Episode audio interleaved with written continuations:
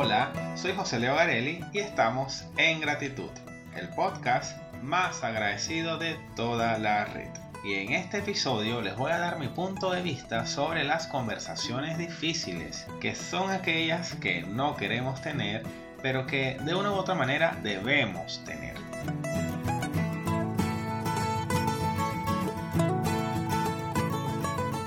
¿Y por qué no quisiéramos tener una conversación difícil?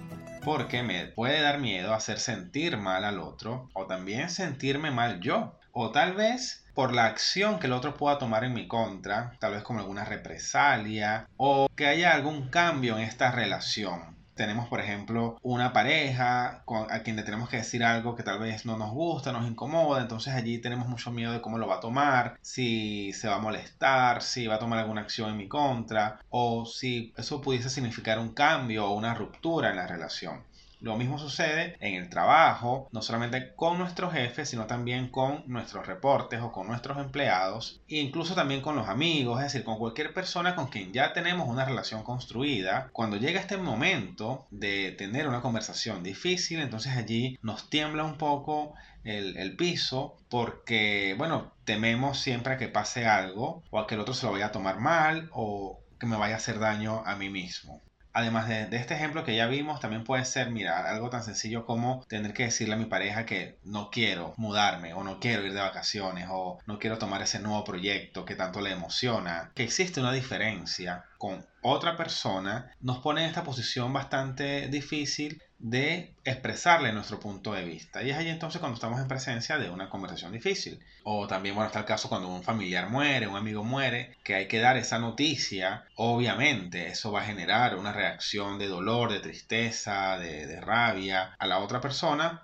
Y es entonces allí cuando tenemos que buscar esos caminos, esas vías para que lo que vayamos a decir sea dicho en su totalidad, pero que no genere tanto estrés, tanta ansiedad o, o tanto miedo por último. Y es así como entonces también me gustaría compartirles una serie de tips para poder llevar una conversación difícil y hacerla lo más fluida y que tenga un resultado tal vez del, más esperado o que no sea por último tan difícil para la otra persona ni para mí. El primer tip tiene que ver con ensayar. Vamos a buscar las palabras adecuadas, no se trata solamente del contenido, de lo que, de lo que, del mensaje que voy a transmitir, sino también del cómo lo voy a decir. Y aquí me quiero detener un momento porque a veces escucho por allí algunas personas decir, es que yo no tengo filtro, a mí me gusta decir las cosas directas tal y como son, sin importar lo que piense el otro. Entonces aquí es donde yo también invito a la reflexión y a decir que no tiene absolutamente nada que ver que yo pueda decir las cosas al cómo los voy a decir si tenemos una base sólida en valores como el respeto, el cuidado por el otro, yo puedo tomar ciertas acciones para encauzar mi discurso de una manera que el otro no pueda sentirse ofendido, pueda sentirse maltratado, humillado o pueda tener alguna emoción negativa después de lo que yo diga. Entonces cuando nos decimos que es que no tenemos filtro, que mm, somos directos, allí yo creo que esto denota otra cosa que no tiene absolutamente nada que ver con el fondo de la conversación.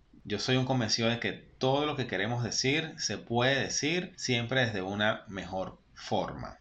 La segunda recomendación tiene que ver también con buscar ese momento y ese lugar adecuados para tener la conversación difícil. No se puede tener una conversación difícil en todos los momentos o en todos los lugares si a lo mejor estoy en una reunión de trabajo y necesito hacer un comentario a alguno de mis compañeros, no se lo a lo mejor no se lo voy a hacer en la reunión delante de todos los demás, sino también luego me voy a procurar un espacio privado en que podamos conversar, tal vez en alguna oficina o tomándonos un café. Lo mismo cuando estamos en la familia. Si estamos en una reunión familiar, entonces no voy a armar el escándalo delante de los demás cuando realmente quiero hacer notarle algo a alguien siempre podemos buscar bien cuál es ese momento y cuál es ese lugar donde también nosotros podamos estar centrados y enfocados en la conversación.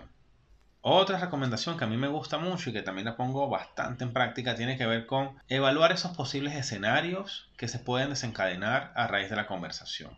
¿Cómo se lo podría tomar la otra persona? ¿Se lo va a tomar mal? ¿Se lo va a tomar bien? ¿Se va a molestar? Va a llorar, eh, me va a dejar. ¿Qué podría pasar luego de que yo transmita ese mensaje? Si yo tengo esos posibles escenarios ya de alguna manera mapeados, puedo también adelantarme y tratar justamente de mitigar aquellos escenarios que son más difíciles y tratar de entonces reencauzar la conversación que tenga un desenlace más provechoso para ambos. Una conversación difícil también se puede hacer mucho más llevadera si conozco a la otra persona.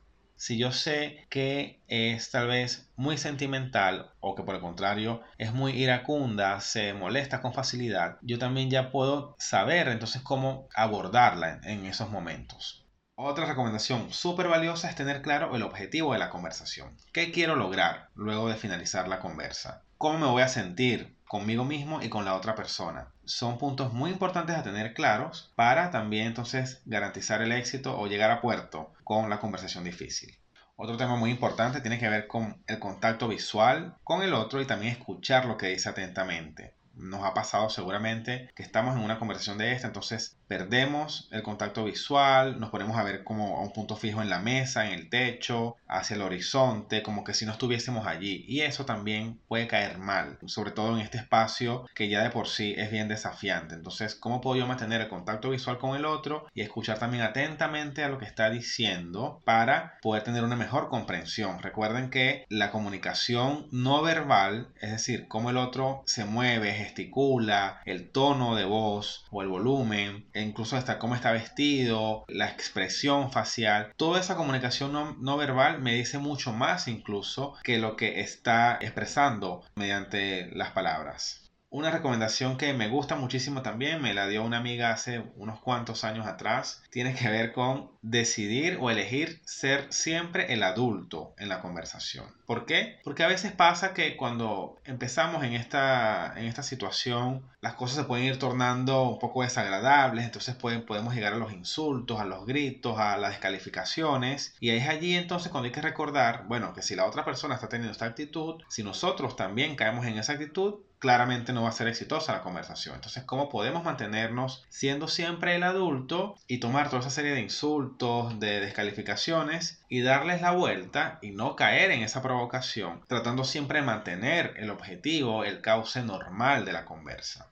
Y por último, un tema netamente semántico es no identificar la conversación difícil como difícil, porque entonces la vamos a hacer mucho más difícil aún. Cuando yo ya me predispongo a que algo va a ser difícil, si ya era desafiante, lo va a ser mucho más cambiemos entonces la expresión o simplemente no le pongamos el adjetivo a la conversación. Digamos, mira, voy a conversar con la otra persona, pero no vayamos ya con esa mentalidad de que va a ser difícil porque lo va a terminar siendo. Recuerden que las palabras o los pensamientos también tienen poder, crean realidades y desde allí es muy importante entonces darle una connotación distinta a esta conversación.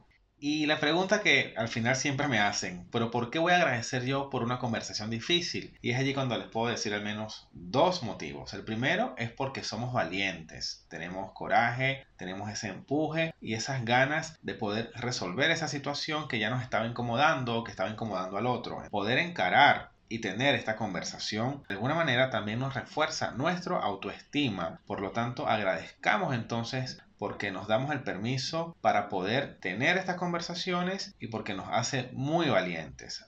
Y en segundo lugar también hay que dar gracias, o por lo menos así lo practico, por el aprendizaje que me dejó la conversación. Aun cuando el desenlace haya sido doloroso, haya generado eh, una molestia, eh, tal vez en la otra persona o en mí, es importante que también agradezcamos por el aprendizaje macro que nos dejó. Si la conversación, por ejemplo, no llegó a buen término, bueno, voy a agradecer la instancia porque me permite darme cuenta de que puedo hacer distinto para la próxima conversación o para aplicarlo en otros momentos en mi vida. Entonces, aún así, cuando es algo tal vez malo, entre comillas, yo agradezco por el aprendizaje que me dejó. Pero si la conversación también es buena, voy a agradecer ese otro aprendizaje también, porque finalmente la vida está llena de aprendizajes que nos ayudan a seguir creciendo. Entonces agradezcamos por la valentía y también por los aprendizajes. Recordemos entonces no tenerles miedo a las conversaciones difíciles, asumirlas desde la madurez desde el respeto hacia mi persona y también hacia la otra persona, ensayarla, evaluar los escenarios, no identificarla nunca como una conversación difícil, tener claro el objetivo, mantener ese contacto visual y escuchar muy atentamente lo que dice el otro y ser siempre el adulto, elegir siempre estar en esta posición para entonces evitar caer en el juego del otro.